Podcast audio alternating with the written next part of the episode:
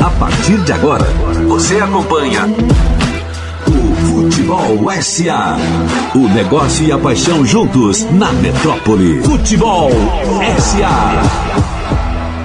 Muito bom dia para você que tá ligado aqui no portal Metro 1, para você que tá ligado na 101.3 FM Rádio Metrópole. Está no ar o Futebol SA deste sábado, 27 de maio de 2023. Eu sou Cássio Cardoso, estou ao lado do meu queridíssimo Tom Asma. Bom, bom dia, Tom. Dia, querido. Bom Grande dia, abraço. nossos ouvintes, fãs de futebol. Tamo aqui, hein? Tamo na área. E se derrubar? É pênalti? Depende, né? É, Agora, depende pra quem seja, né? É, e tem que chamar o VAR, né? É. Tem que chamar o VAR. Vamos lá. Bom dia, Tchela Azevedo!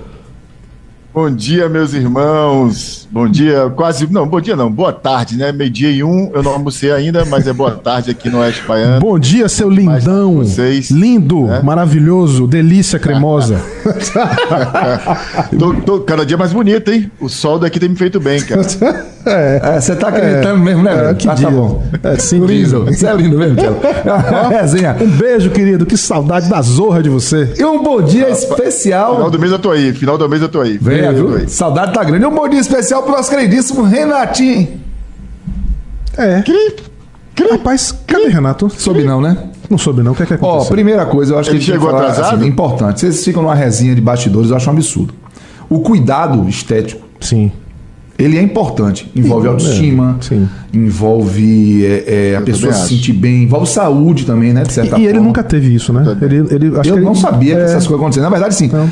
Renatinho é um cara assim, ele, ele é muito. Ele é detalhista, ele é cuidadoso, ele faz suas escolhas com muita atenção. Eu não fazia ideia de que depilação a laser ia fazer uma, trazer uma reação alérgica tão grande. Ah, ele teve alergia, foi? É, isso, ele teve um problema é, num procedimento estético. Tá com, broto, tá bem. Tá com brotoeja.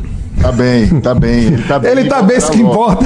Semana que vem ele estará com a gente. Um beijo, querido. Seja, Renatinho, fe seja feliz. Boa recuperação um pra você. Um beijo, viu, velho? Grande abraço. Seja feliz, Renatinho. Vai em busca é, da sua felicidade, meu irmão. Vai você lá. precisa Tamo junto. ver melhor o reboco da lata. Vai em frente. Descanse, relaxe. Tudo Semana passa. que vem tudo passa. Tudo passa. Já dizia o que tudo é passageiro é, mesmo. Cobrador e motorista. E motorista. Olha, cobrador tá sendo discutido aí agora porque é. o pessoal tá querendo tirar. Mas vamos pra frente, minha gente. Vamos pra frente porque tem muita coisa pra gente falar no futebol SA de hoje. Um tema, inclusive, que gerou debate dentro do grupo da gente. Eu acho isso bem interessante. Eu quero muito ouvir. Temos convidados bacana, muito, muito bacana ter o Vladimir, né? O Vladimir Castro, Vlad Castro, que é um doutorando em inovação lá de Valência, vai falar de Valência, sobre o que aconteceu semana passada em Valência e Real Madrid. E vamos ouvir também o jornalista Elton Serra, meu grande amigo Elton Serra, que sempre traz posicionamentos muito lúcidos e absolutamente profundos acerca do tema que é o racismo no futebol. Aliás, o racismo estrutural, né? Que a gente tem que conviver não só no Brasil como no mundo. E claro, vamos também falar com a nossa galera do YouTube. Eu já quero mandar um abraço pro Anderson Santos, mandou um texto muito bacana pra gente. Abraço, Anderson. Já, sempre já, presente aqui, né? Um sempre. Brother. Sempre presente, presente incentivando. a gente. Abraço para você. Já já a gente vai falar sobre o texto que você mandou. Um abraço pro Ricardo Guimarães, Erivaldo Gomes, um grande abraço para você, Maurício Couto, Tâmara Rodrigues. Beijo, Tâmara. É, Fernandinha Soares, que bom ter você mais uma vez aqui com a gente. Oh, que coisa boa. Aníbal Sampaio Neto, um grande abraço, abraço para todos Aníbal. vocês. O programa Futebol SA está começando. A gente vai abordar hoje o seguinte tema. A gente vai entrar nele. Futebol e racismo. A bola pode mudar o mundo? Evidentemente, fomos motivados pelo episódio de racismo contra o Vinícius Júnior, que aconteceu no estádio Mestalla do Valência, na Espanha, em um jogo da La Liga, o enésimo episódio envolvendo né, é, insultos racistas e agressões racistas a Vinícius Júnior. A gente vai falar sobre isso já já, porque temos algumas coisas, alguns protocolos para cumprir, seu Tomás. Isso! Primeiro, o destaque, rapidinho. Sim. Ontem, o Rodrigo Matos, olha, será que estamos vendo a luz, seu Marcelo Azevedo? O Rodrigo Matos, ele postou em seu blog no UOL que a Libra aprovou a extensão da garantia né, de receita que estava restrita a Flamengo e Corinthians para os outros clubes da Libra. E esse era um ponto muito sensível de divergência com os clubes da Liga Forte Futebol. Será, meus queridos Tchela Azevedo e Tom Asma, que nós estamos vendo ali a Liga tomando forma? A esperança aumentou? E aí, Tchelo? Cara, eu acho que é um, é um indicativo muito positivo, tá? É, esse era um, uma das questões que, que são tratadas como obstáculos realmente para que a, haja uma unificação entre os dois grupos que, que estão hoje debatendo a questão da liga no futebol brasileiro. É, é para olhar com esperança, assim. Eu diria que é para olhar com esperança. Tem outra questão, cara, assim, o cinto, o cinto tá apertando, né? E o poder o, e o dinheiro tá, tá lá de cima chamando eles, né? Os clubes estão muito ansiosos para receber o recurso que vem do grupo lá que vai investir. Portanto, o casamento dessas duas coisas, né? Um cenário de aproximação dos interesses, de outro lado, o, o, fluxo de caixa apertando de todo mundo e o dinheiro na frente talvez faça é. acelerar o processo da liga. Vamos lá, vamos ver. Essa é a nossa esperança. O grande Ricardo Forte postou que nunca esteve tão próximo. Eu vou falar de Ricardo depois. O que é. Ricardo postou essa semana sobre o episódio de Vini foi massa, foi né? Massa, cara. É, ele, é, ele, é. massa. Ele foi assim de um ativismo, de uma, é, de uma é, assertividade incrível. É, sou até suspeito de falar do Ricardo Forte, grande figura, tecnicamente um absurdo, absurdo de conhecimento, conhecimento, de experiência. É. E tá, tá, usando isso a favor do futebol, sem dúvida nenhuma, a favor do esporte. Um abraço, Ricardo. Um abraço para você, Ricardo Forte. Para você que está acompanhando a gente no portal Metrolon do YouTube. Pegue o link, compartilhe aí para seus amigos, para sua família, para as pessoas que você acha que vão se interessar pelo conteúdo. Deixa o like, ó o botãozinho do like, porque o like é importante pra gente. Fortalece aqui o projeto Futebol SA. Não dói. Então vai lá, dedinho no like para fortalecer o Futebol SA e compartilhe também esse link para a gente chegar com a nossa mensagem, com o nosso debate, nossa troca de conhecimento e aprendizado para mais gente sobre futebol. Tom, Mande. Número do dia. Eu, já, eu sabia que era isso. Eu sabia que era isso. De novo, pergunte, vá. Tom. Oi. Temos número do dia? Temos número do dia, claro. Qual é o número do dia? 90. Cello, tem alguma casca de banana aí? 90. Não tem, não tem uma vírgula. Não tem nenhuma data, não, Tom? Não. De, é um número deixa, simples, rápido. É. Eu, eu, eu, tô achando, eu tô achando tudo muito estranho, viu, cara? Tá. Portanto, eu sou obrigado a fazer uma pergunta para Tom. Diga. Tem a ver com o tema? Boa, Cello. Agora pega aí o travesseiro, viu? Vai. Sempre. número do dia. Número do dia 90 tem a ver com o tema. Chegue junto. Rapaz, é. ô Cacito. Diga, Cello. Cacito, quem frequentou dos bons tempos a barra... quem frequentou nos bons tempos a barraca de Jajá ali no naquela de Jaguaribe deve, deve lembrar desse, de um rapaz que veio passava vendendo na época cigarro, né? Ele tinha esse mesmo chamada sonoplastia de tom, ele fazia cigarro Toda vez que tu faz isso, eu lembro do rapaz, cara. Muito legal. Meu irmão, o que Marcelo já aprontou nessa vida, eu prefiro nem contar, porque senão vai abalar a amizade. Ah, você tem que contar um dia desse, viu? Rádio Botafogo! Um beijo para vocês. Mais uma vez, obrigado pela presença aqui no nosso chat do YouTube. Vamos para cima, vamos falar do tema? Vamos, bora. Futebol e racismo. A bola pode mudar o mundo? No último final de semana, Vinícius Júnior, mais uma vez, foi vítima de racismo em um jogo da La Liga. O episódio começou, inclusive, fora do estádio, né? no hotel do Real Madrid, onde ele estava hospedado. A chave da sua, da sua frase é mais uma vez. Mais uma vez. Mais uma vez. E a reação do Vinícius Júnior aconteceu mais uma vez. E dessa vez ele foi apontar o dedo para quem ele identificou, né? Porque o estádio, de forma geral, acabou embarcando né, nos insultos. Mas ele apontou para quem estava fazendo isso ali atrás do gol. E o jogo, ele. Pra você ter ideia, eu não lembro o placar do jogo, tô falando sério. Eu não lembro quanto foi esse jogo. Eu sei que o Real Madrid perdeu porque teve a repercussão. É 1x0 para é, Mas eu não lembro do, do, do, placar em si. Porque o jogo ficou marcado pela reação do Vinícius Júnior, depois por uma expulsão do Vinícius Júnior, que foi associada a essa perseguição que ele sim está sofrendo na Espanha. E aí, é, o, o que gerou o programa foi a seguinte percepção. Como a gente vai reagir a isso? A gente está percebendo o que está acontecendo. Né? Há algum tempo. Lembra em setembro, quando um boneco inflável. No jogo contra o Atlético de Isso. Madrid. Foi pendurado numa ponte em Madrid com uma mensagem de ódio escrita. E tinha a camisa do Vinícius Júnior vestida nele.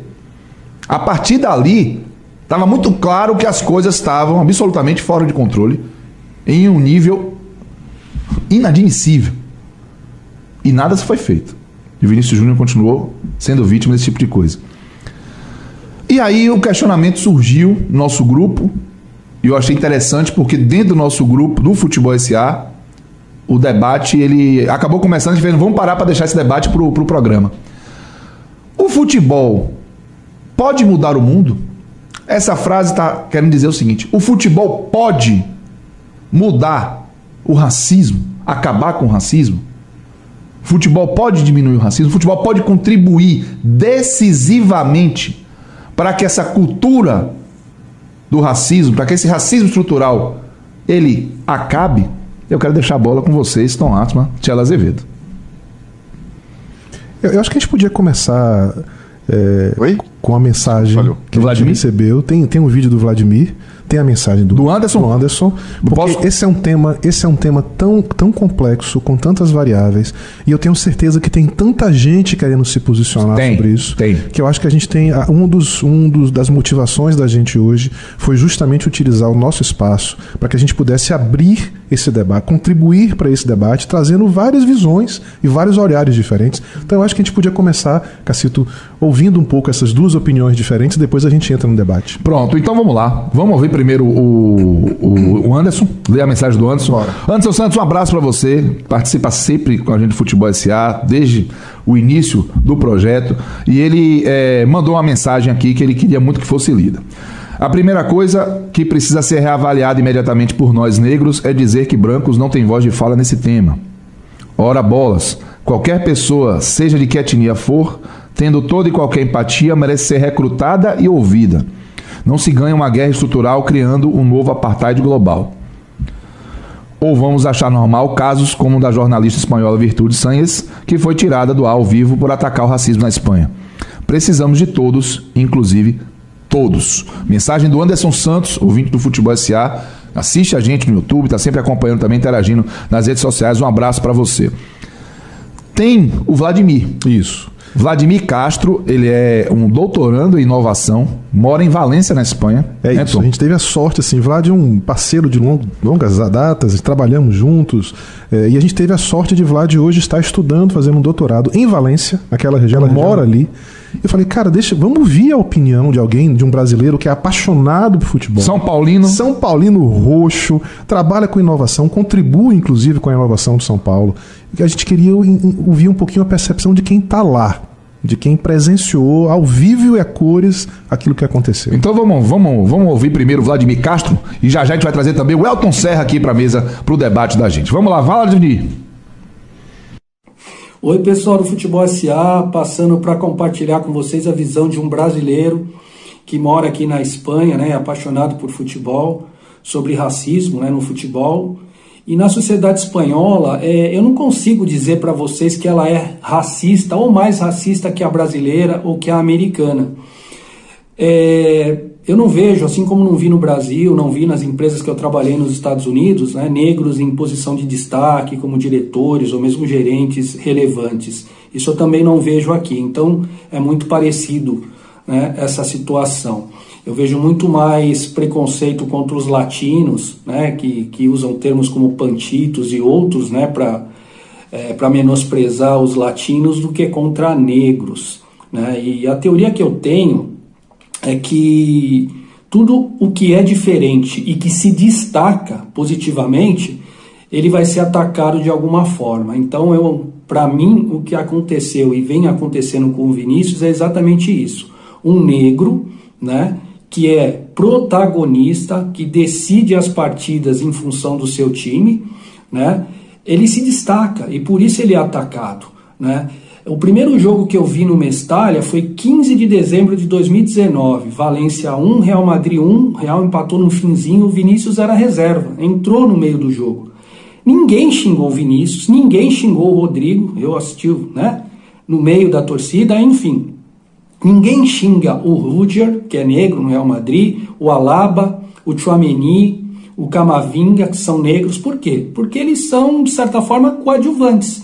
Né? Eles não são a estrela como o Vinícius. Então, um negro estrela que resolve, é óbvio, né? Que ele é atacado. Agora, pergunta essa gente se eles não gostariam de ter o Vinícius jogando nas suas equipes. Claro. Bom, Tchela Azevedo. O protagonismo de Vinícius é claro.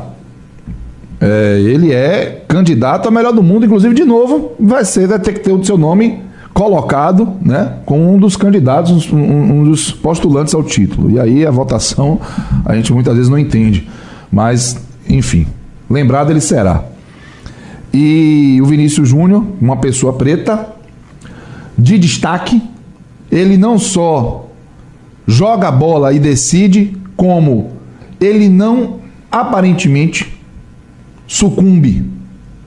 Ele reage. Ele se coloca. Ele se posiciona. Tchelo, eu quero ouvir você em relação a esse tema, porque você trouxe uma percepção diferente logo de cara, quando o tema foi levantado, quando o, o título do card foi levantado. Eu acho que é muito importante ouvir a sua opinião sobre esse assunto, Tchelo.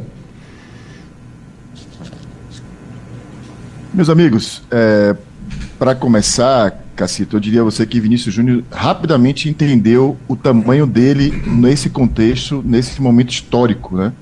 Portanto, as reações que ele tomou e tem tomado após a partida demonstram que é uma pessoa que virou uma chave importante e compreendeu o tamanho dele nesse debate e de que maneira ele pode contribuir para mudar ou, ou ajudar a promover mudanças na estrutura da, da sociedade e também, obviamente, do futebol. Eu queria começar dizendo, Cacito, que eu, eu acho que é inegável. Esse debate tipo, teve lá no grupo, cara, e eu queria trazer para cá, para propor a galera que está nos ouvindo. assim. É inegável que o futebol tem sim, cara, uma, uma, um poder transformador. O que eu não tenho nenhuma esperança, cara, pelo menos neste momento, é na atitude reformadora daqueles que comandam hoje o futebol ou comandam a superestrutura do futebol mundial. Eu não me lembro se houve alguma manifestação, por exemplo, da FIFA em relação ao caso do Vinícius Júnior. Entendeu? Não me recordo se teve. Acho que não. Né? E não será a primeira vez que ela se omite em casos como esse, tá? Então, os avanços, cara, que a gente observa são muito tímidos, muito tímidos e muito lentos Enquanto que os casos, cara, de racismo seguem acontecendo, velho, numa escala cada vez maior, né? E o que se extrai, velho, de momentos assim, ao menos até hoje, está falando aqui no dia 27 de maio de 2023, é que o que se extrai são belas e inócuas campanhas publicitárias, cara. Bom. Como é que vai acontecer esse final de semana aí no futebol brasileiro, tá? Eu vou propor rapidamente aqui um recorte, cara, para o dia 10 de novembro de 2019 as pessoas talvez não lembrem imediatamente desse dia, mas foi o dia em que o mundo do futebol assistiu com perplexidade um ataque de racismo contra Tyson na Ucrânia. Vocês lembram disso? Devem lembrar, né? Sim, sim, sim. Naquela oportunidade, é, é, ele, Tyson foi expulso da partida, tá? Após reagir a ofensas que recebia em campo. Né? Pior ainda, depois, dias depois, ele ainda foi suspenso por uma partida, né? naquilo que foi para mim uma das partes mais tristes e vergonhosas do futebol nesses mais de 150 anos que ele existe, né? O que Tyson fez ali foi reagir às provocações, cara, racistas é, da torcida do Dinamo de Kiev ali contra ele, né? É, ele se defendia, cara, perante uma multidão de gente raivosa, tal qual o Vinícius Júnior fez, né? É, ele fez ali dos gestos que ele fez em campo, cara, a única linguagem que ele tinha corporal né, para mostrar ao mundo a indignação que ele sofria diante de um ataque, de uma humilhação, de um ataque imperdoável e incompreensível, como foi esse de Vinícius Júnior. Tá? tá? O pessoal tem no ar a imagem cara, do dia, viu, Tchelo? Cara... Temos a imagem do Tyson. Como? A imagem do Tyson nesse dia, sendo amparado, inclusive, por, por, torcedores é, é, do time adversário, exatamente por conta da expulsão dele, que ele reagiu a esse, esse momento. Tá no ar agora, a imagem do Tyson saindo chorando no, no campeonato ucraniano, a reação dele lá. É, tá no nosso YouTube, portal Metro 1, para você que tá acompanhando, tá assistindo. Pode seguir, Thiago. Perfeito, cara. É, e assim, em casos, cara, como esse de Tyson e de, de Vinícius Júnior, e eu vou já mostrar por que, que essas coisas se conectam, não há nenhum motivo, não, não se pode permitir, cara, de forma alguma, culpar a vítima ou punir a vítima, entendeu? Naquele episódio de 2019, o Dinamo de Kiev foi punido com 87 mil reais, transformando em reais o custo lá da pena sofrida, né? E um, acho que foi um perder um mano de campo, não lembro bem o que aconteceu. Ali, mais uma vez, cara, a estrutura do futebol, na casa da Associação Ucraniana, cara, apenas chancelou um comportamento racista daquela sociedade e racista que te observa ao, pelo mundo inteiro, né? Ali, a, a sessão ucraniana só foi mais uma voz, cara, além daquelas que no estádio se manifestaram de maneira racista. E aí eu recorto para 2023, para o, o, que te tem agora, de lá para cá o que, que mudou, né, cara? A prática do racismo segue de, da mesma maneira, talvez ainda pior nos dias atuais. É, as tentativas iniciais de culpar a vítima lá na Espanha foram exatamente iguais a que aconteceram com Tyson também. O que difere um pouco, talvez, cara, é porque a gente está tratando de Vinícius Júnior, o maior craque de um dos maiores times do planeta. E as reações que houveram depois, aí cancelando a, a, a expulsão dele, a, a pena que ele teve pela expulsão, talvez demonstrem que há um movimento acontecendo. E a gente vai falar um pouco mais sobre isso. Mas era importante trazer esses dois parâmetros para mostrar que depois de quatro anos, praticamente nada mudou em relação à superestrutura do futebol. E não vai mudar, cara, enquanto quem comanda o futebol não se achar responsável por isso. Tom. Boa. É justamente por isso que o título do nosso programa hoje não é racismo no futebol, é racismo e futebol.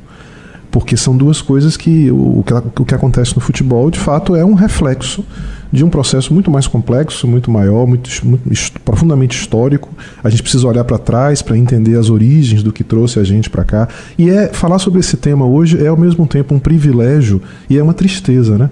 É um privilégio que a gente possa estar participando desse debate, Sim. ajudando na construção de um novo pensamento, ou na desconstrução de, de pensamento histórico. De né? pensamentos históricos. Mas é uma tristeza, né, cara? É um saco que a gente tenha que que voltar a conviver e voltar a, a, a, discutir novamente esse tipo de coisa. Mas é, é, importante, é fundamental. E eu acho que o racismo.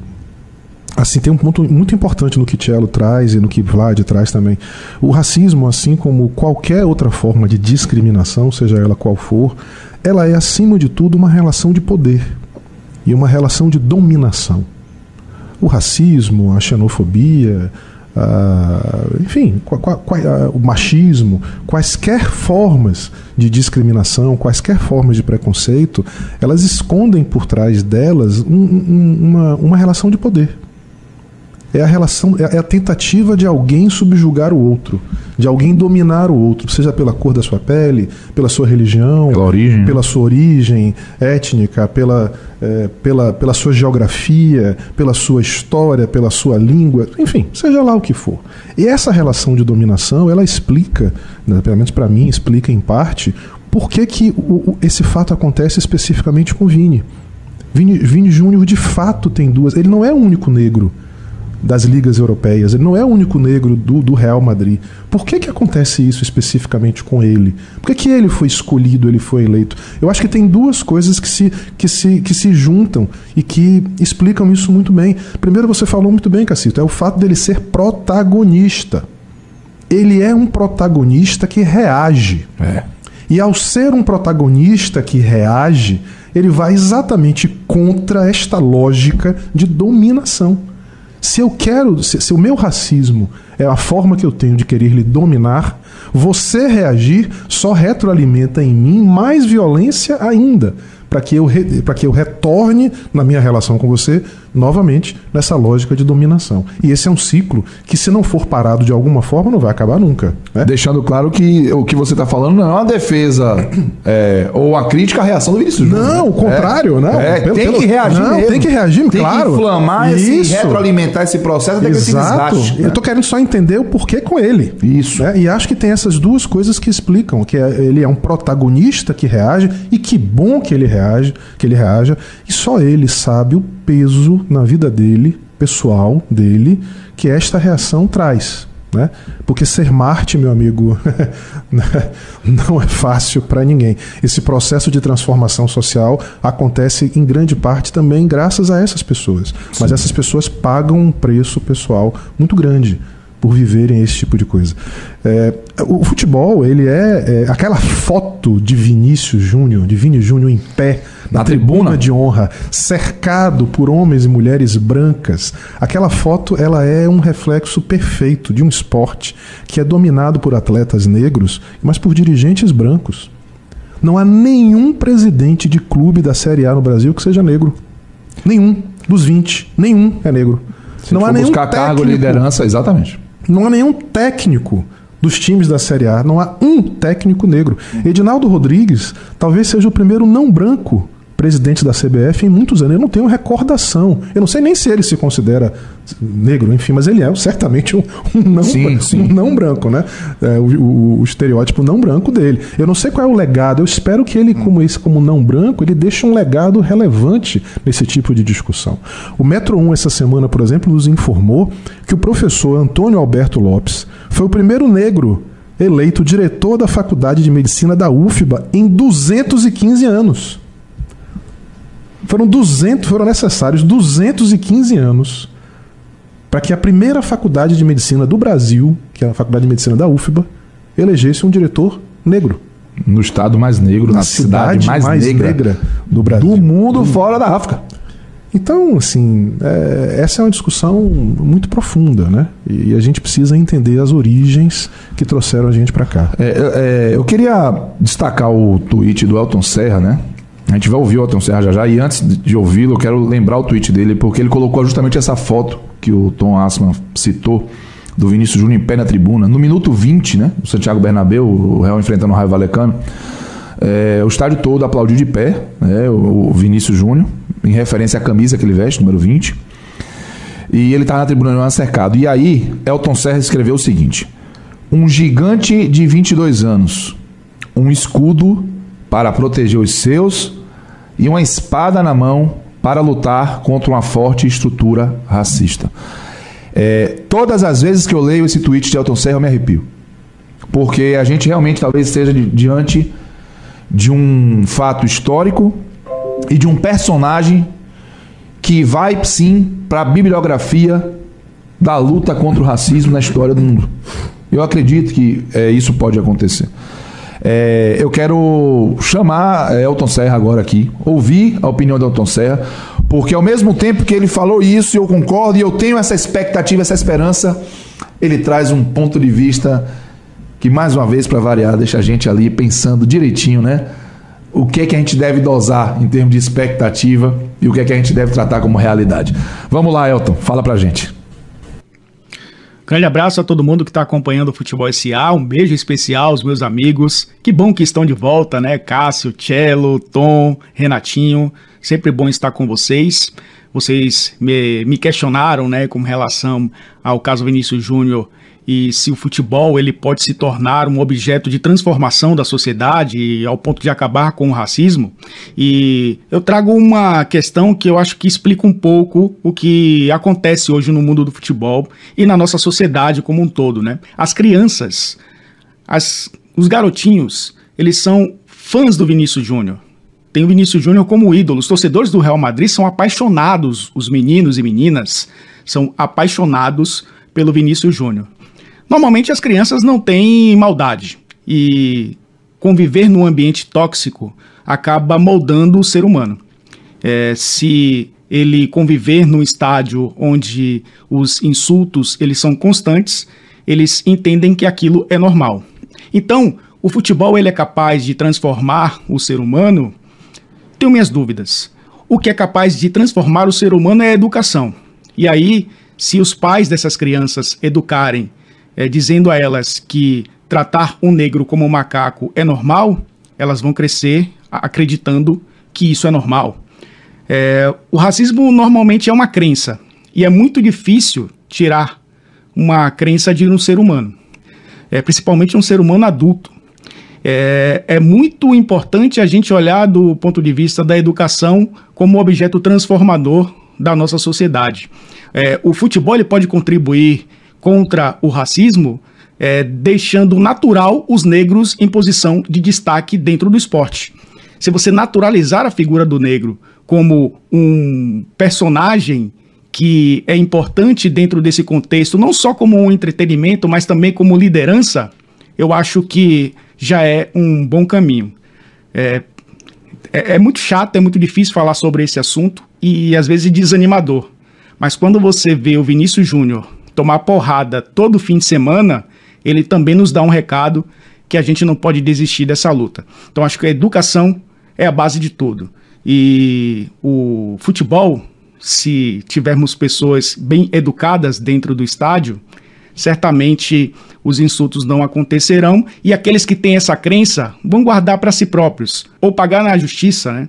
Que eu acho que é o ideal para esse tipo de situação, já que tirar a crença do racismo, de ser humano racista, é muito difícil, isso só se paga na justiça. Valeu, amigos. Sempre bom estar com vocês, sempre à disposição. Até a próxima. Abraço, Elton Serra, um craque. Não tem aquele filme falar. Eu Quero Ser John Malkovich? É. Vamos fazer um filme Eu Quero Ser Elton Serra. quero ser Elton Serra. Beijo, querido. Beijo, Elton Serra. Obrigado, meu irmão. Tchela Azevedo, eu quero lhe ouvir após o posicionamento de Elton Serra. Contribuiu de maneira imensa aí para nosso debate aqui no Futebol S.A. Ah, cara, Elton sempre é muito lúcido, né, cara? E muito preciso, muito cirúrgico sobre o que fala.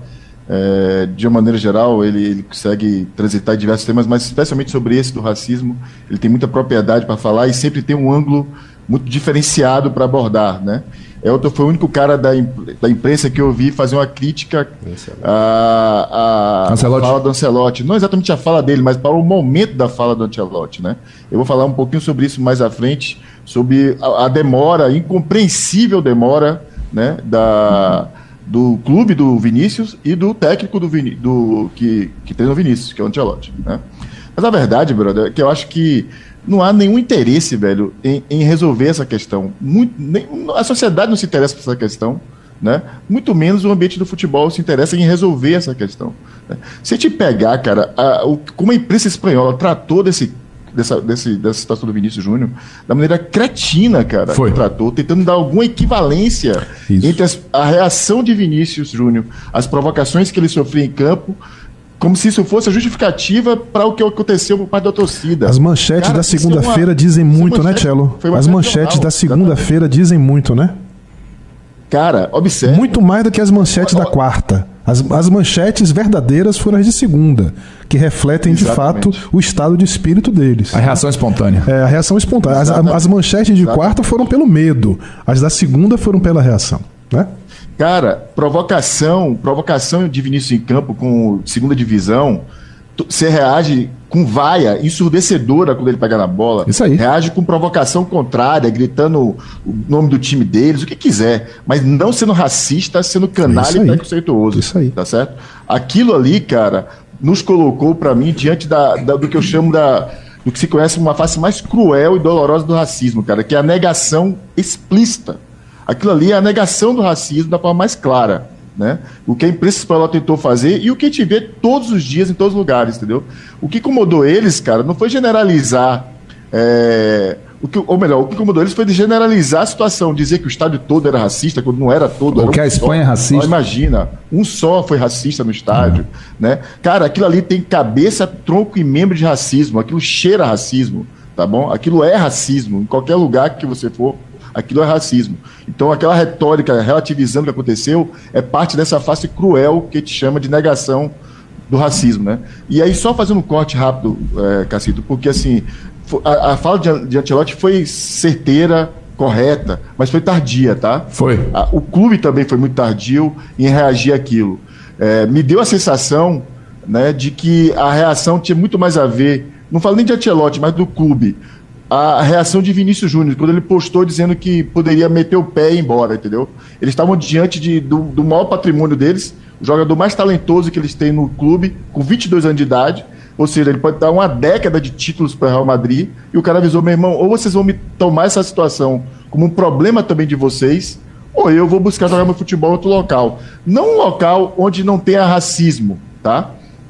Que a gente não pode se, se, esquecer nunca que esses episódios talvez calem esses malditos por um tempo, tá bom? Sim. Vão tornar eles, vão voltar eles ficarem na, na, na sombra, né? Mas o, o, o racismo está acostumado a isso, tá bom? Ele está acostumado a ficar escondido e se alimentando do ódio. Ele não precisa de holofote. Ele vai ficar escondido ali. Por isso que ele tem que ser rigoroso, cara. Tem que ser duro nas punições. Então, é, eu, eu vi a reação de, de, de tanto o Real Madrid como o Ancelotti, cara, com muita prudência, tá? É. Eu fiquei muito assim, demorou demais para acontecer isso. Tudo bem, antes tarde do que nunca, mas podia ter sido muito antes. É, eu vou chamar aqui rapidamente a galera do YouTube que está participando. Um abraço para você. Lembre de mandar o like, hein? Dá o like aí no canal do YouTube, porque fortalece Portal Metro 1. Alô para você também que tá ligado na 101.3 FM. Um abraço para você. É, eu concordo com o Elton Serra. o que transforma a educação.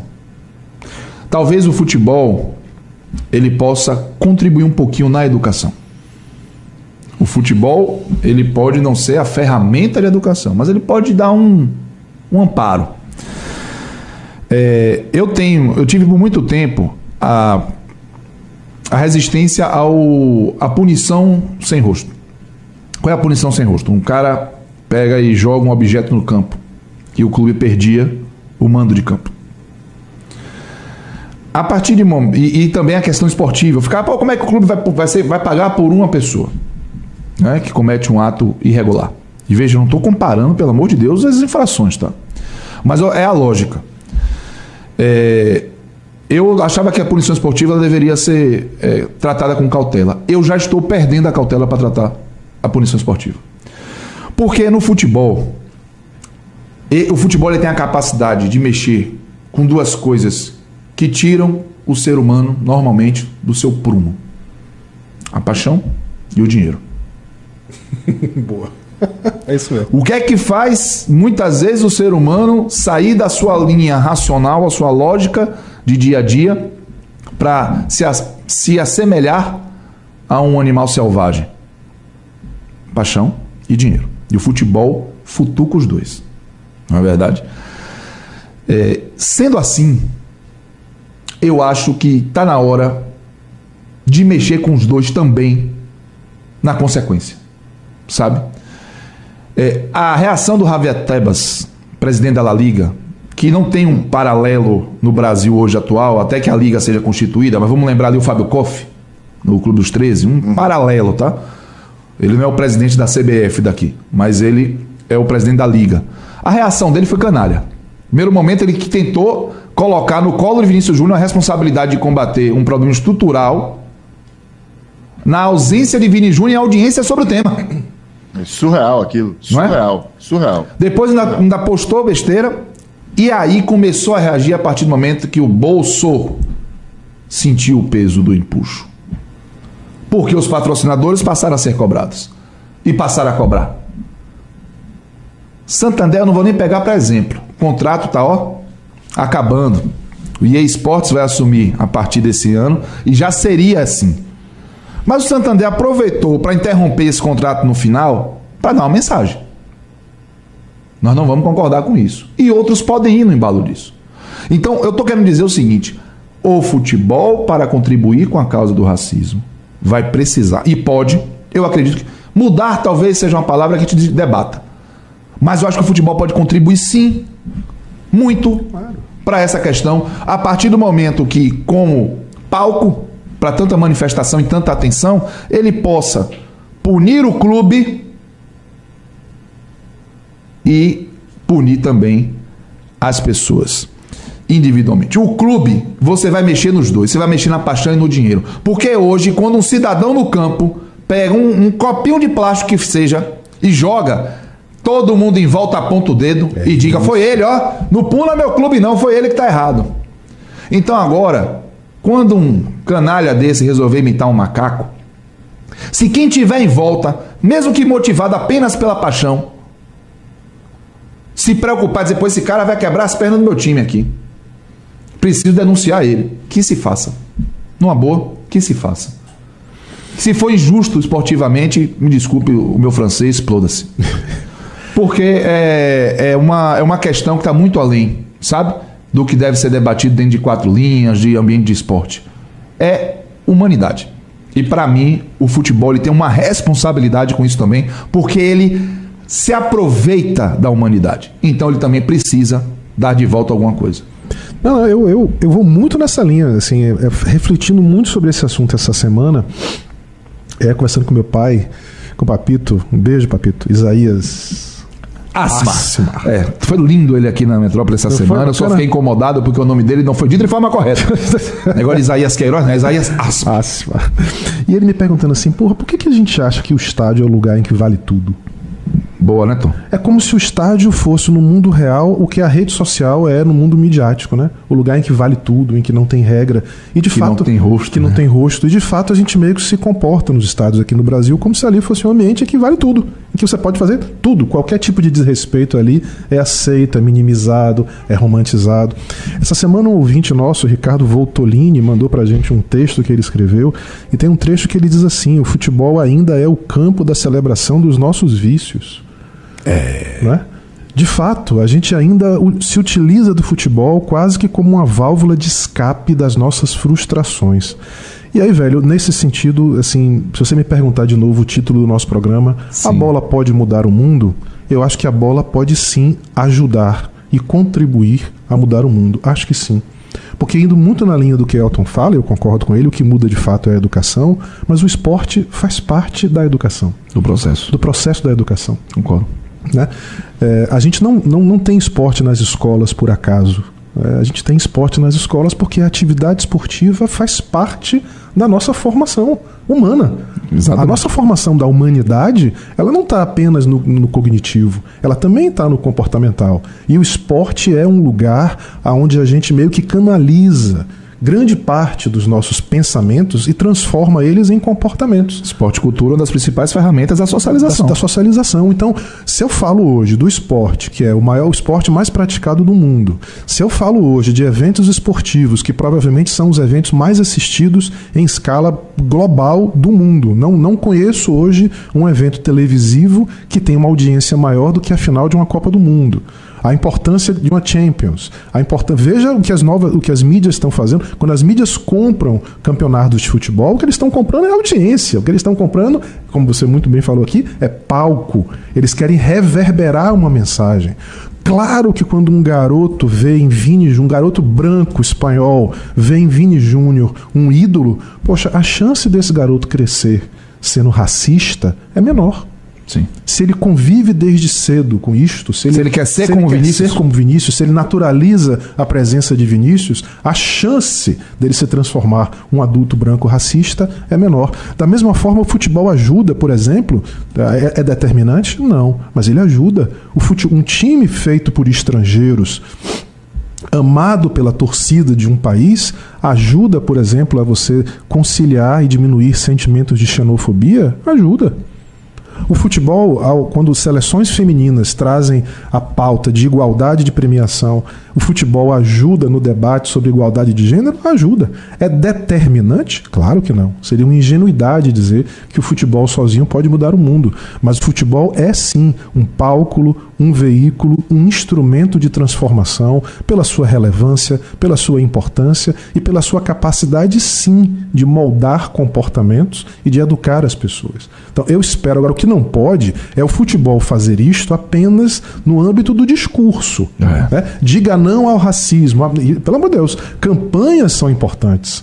Palavras precedem as ações. Mas é fundamental. Não adianta você fazer campanha contra a violência e receber o seu time adversário, a torcida do seu time adversário, da maneira como os times brasileiros recebem as torcidas adversárias no Brasil. Onerando ingresso, Onerando dificultando acesso. Dificultando acesso. Então o discurso e a prática têm que estar juntos, porque todo mundo quer ir para o céu, mas ninguém quer morrer.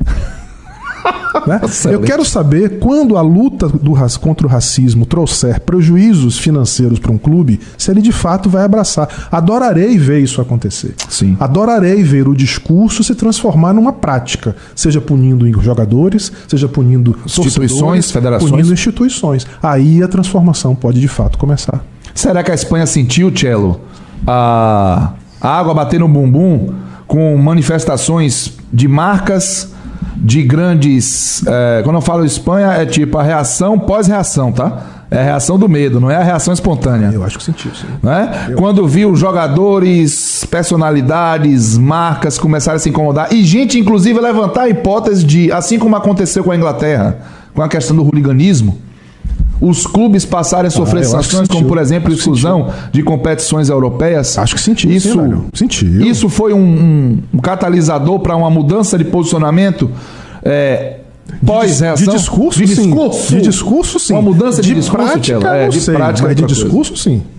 Muda, bom, Tom já, já respondeu por mim. uma mudança de discurso. Foi mal, foi mal. Porque é, é, é, foi, uma, foi, foi uma mudança de discurso pautada, Cacito, claramente por uma preservação de, de imagem e de marca, né? Então, assim, eles perceberam rapidamente que os efeitos sobre financeiros né, seriam é, evidentes, né? E, portanto, buscaram uma correção de rota para tentar ajustar o discurso. É, não, não, trata a questão, na verdade, não trata a questão e não, e não acho que isso faça mudar a sociedade. Não, não acho também, como falou Vladimir, que a sociedade espanhola será mais ou menos, não tem como dizer menos racista que a nossa que aqui no Brasil a gente ainda vive sob a hipocrisia da democracia racial. Boa, Tchelo.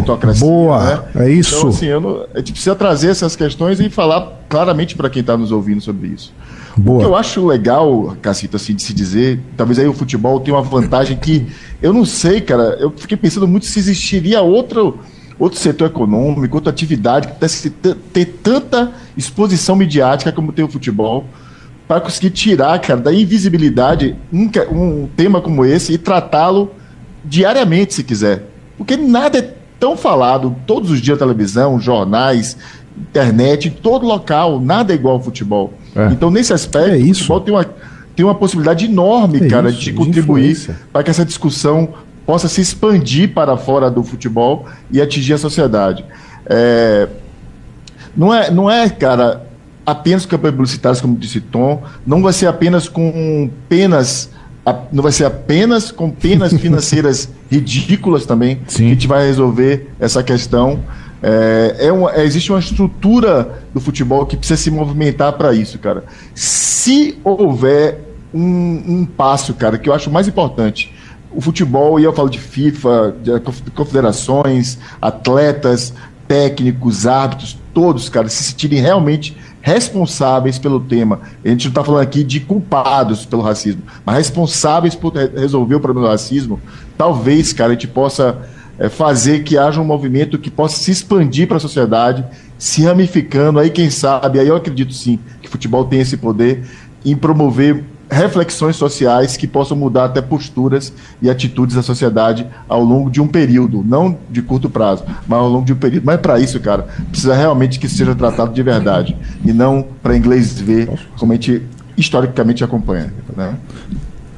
Ó, oh, quero ouvir Tom Asma de novo já já. Quero mandar um abraço pra galera que tá no YouTube. A participação muito bacana. Eu vou ler algumas mensagens aqui. Sempre, né? Nossa galera é, incrível, é especial. É incrível, é né? sério. Eu vou dizer um negócio pra vocês. Fica parecendo que ele tá falando aqui da boca pra fora, mas não é. A gente fica feliz e ao mesmo tempo angustiado porque a gente queria trazer tudo, ou 90% do que é dito no nosso canal do YouTube aqui pra mesa de debate seria um programa de 18 horas. Porque é muito conteúdo, é muita abordagem interessante, é muito ponto de vista que provoca. Vamos lá, né? Falar alguns deles aqui. Fala Leomar Pinto, um abraço para você. Pra Cláudia Fraga. Teve gente acertando o número do dia, viu, Tom? Claro, é, óbvio. Tá que bom. dúvida. Fernanda Soares. o futebol e o movimento esportivo em geral têm diversos mecanismos para punir manifestações racistas. É preciso aplicá-los. Mas, para além da punição, é preciso agir na prevenção. Ela botou entre parênteses conscientização também. Leomar Pinto, o futebol não poderá sozinho acabar com o racismo, mas pode ajudar sim a diminuir. Diminuí-lo, ele falou certo, escreveu certo. No mundo onde o ódio está cada vez mais sendo disseminado, o racismo acaba sendo mais propagado. Racismo é mais que ignorância e desinformação, é problema de caráter. Ele e é crime. E é crime. E é crime. Fabrício Lima, outro que acrescenta muito aqui. Nós vivemos as voltas em lidar com um problema arraigado na sociedade. A Europa sequer reconhece o problema. Isso talvez explique porque Espanha, UEFA e mesmo a FIFA não vêm a não, não, é, não vão nem arranhar a chaga social vai lidar com isso com contenção de dano à imagem das marcas. Olha o posicionamento do, do Fabrício. Certeiro aqui, claro. contribuindo muito para a gente. Aníbal Sampaio Neto, acho que a chave é uma campanha sistemática sobre os patrocinadores das instituições, ligas, federações, clubes, que são coniventes e não punem exemplarmente e tempestivamente. É, a questão do dinheiro também. A partir do momento que o patrocínio começar a secar em qualquer associação a racismo ou caso de racismo. Não tem a menor dúvida. Não é conscientização, a é simplesmente do futebol medo de perder pelo dinheiro. dinheiro infelizmente. Vai perder. Não aconteceu é com o cinto de segurança? É isso aí. Né? De outra forma também. Mesma coisa, você botou o cinto de segurança, O pessoal não achou que ia ficar mais seguro com o cinto de segurança, mas passou a ser cobrado quando não usava. Então, infelizmente, talvez a gente não espere a conscientização. Vá para a punição e depois a conscientização vem em paralelo. A Fernandinha até citou isso. Um abraço também para Ivaldo Gomes, muita gente participando. Tom, São Lopes, rapidamente, rapidamente, Tom. Vai lá, vai lá, vai lá. Discutir o racismo é essencial em todos os espaços, mas é extremamente desgastante para os homens negros e mulheres negras ter que superar e brigar contra o racismo. É como correr com uma bigorna. Isso é muito importante é, que ele está falando, porque imagine então a gente, né, eu e você principalmente, nós somos pessoas brancas e com acesso a todos os privilégios que essa sociedade, né, racista estruturalmente tem. E eu sou moreno claro. tá certo. Eu só quero lhe dizer o seguinte: pra gente já é doloroso Sim, e chato claro, claro, e claro. incômodo ter que tocar nesse assunto é, uma vez atrás das outras. Agora você imagina para quem vive isso, ah, quem sofre com isso diariamente. Então realmente é um sofrimento. É um, o Santa muito é, foi muito feliz aqui também. Sim, é, lembrando desse detalhe importantíssimo. Se é ruim para quem fala e não sofre, irmão, imagine para quem tá passando por isso todo dia em todos os lugares, não só no campo de futebol. Tom. Eu acho que de, como de tudo tudo na vida você pode tirar coisas boas, há pelo menos duas coisas que eu acho que são muito legais disso que aconteceu. Primeiro é que, como o Tchelo muito bem falou, as manchetes de segunda-feira da Espanha mostram, é na primeira reação ao fato que você mostra quem é quem. Então a, a gente vai perceber também que momentos assim trazem à tona discursos muito hipócritas discursos que defendem né, um conceito, uma ideia que é bacana, que é interessante, mas que na prática efetiva não muda de maneira nenhuma o seu comportamento, se esta mudança for contra os seus interesses ou as suas, os seus ganhos. Esse livro, por exemplo, que é, eu acho que é imperdível, qualquer pessoa que queira entender um pouco mais da história do Brasil, da relação da gente em relação a esse tema, deveria ler essa trilogia de Laurentino Gomes, Escravidão, né? especialmente né? o terceiro volume, que é esse aqui, que é uma obra-prima e nesse livro, por exemplo, Laurentino traz uma informação interessante. Em 1807, a Inglaterra proibiu o tráfico de escravos. O tráfico de escravos. Em 1850, o Brasil também proibiu o tráfico de escravos. Mentira, só na lei, porque na, na prática não aconteceu nada.